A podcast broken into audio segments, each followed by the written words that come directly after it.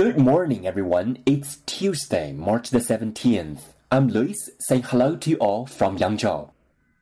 大家周二早上好，今天是三月十七号，我是 Lewis，在扬州给大家晨读。今天的中国文化特辑跟大家聊舞狮 （lion dance），lion dance 舞狮。Lion dance 舞狮 is a Chinese traditional folk art.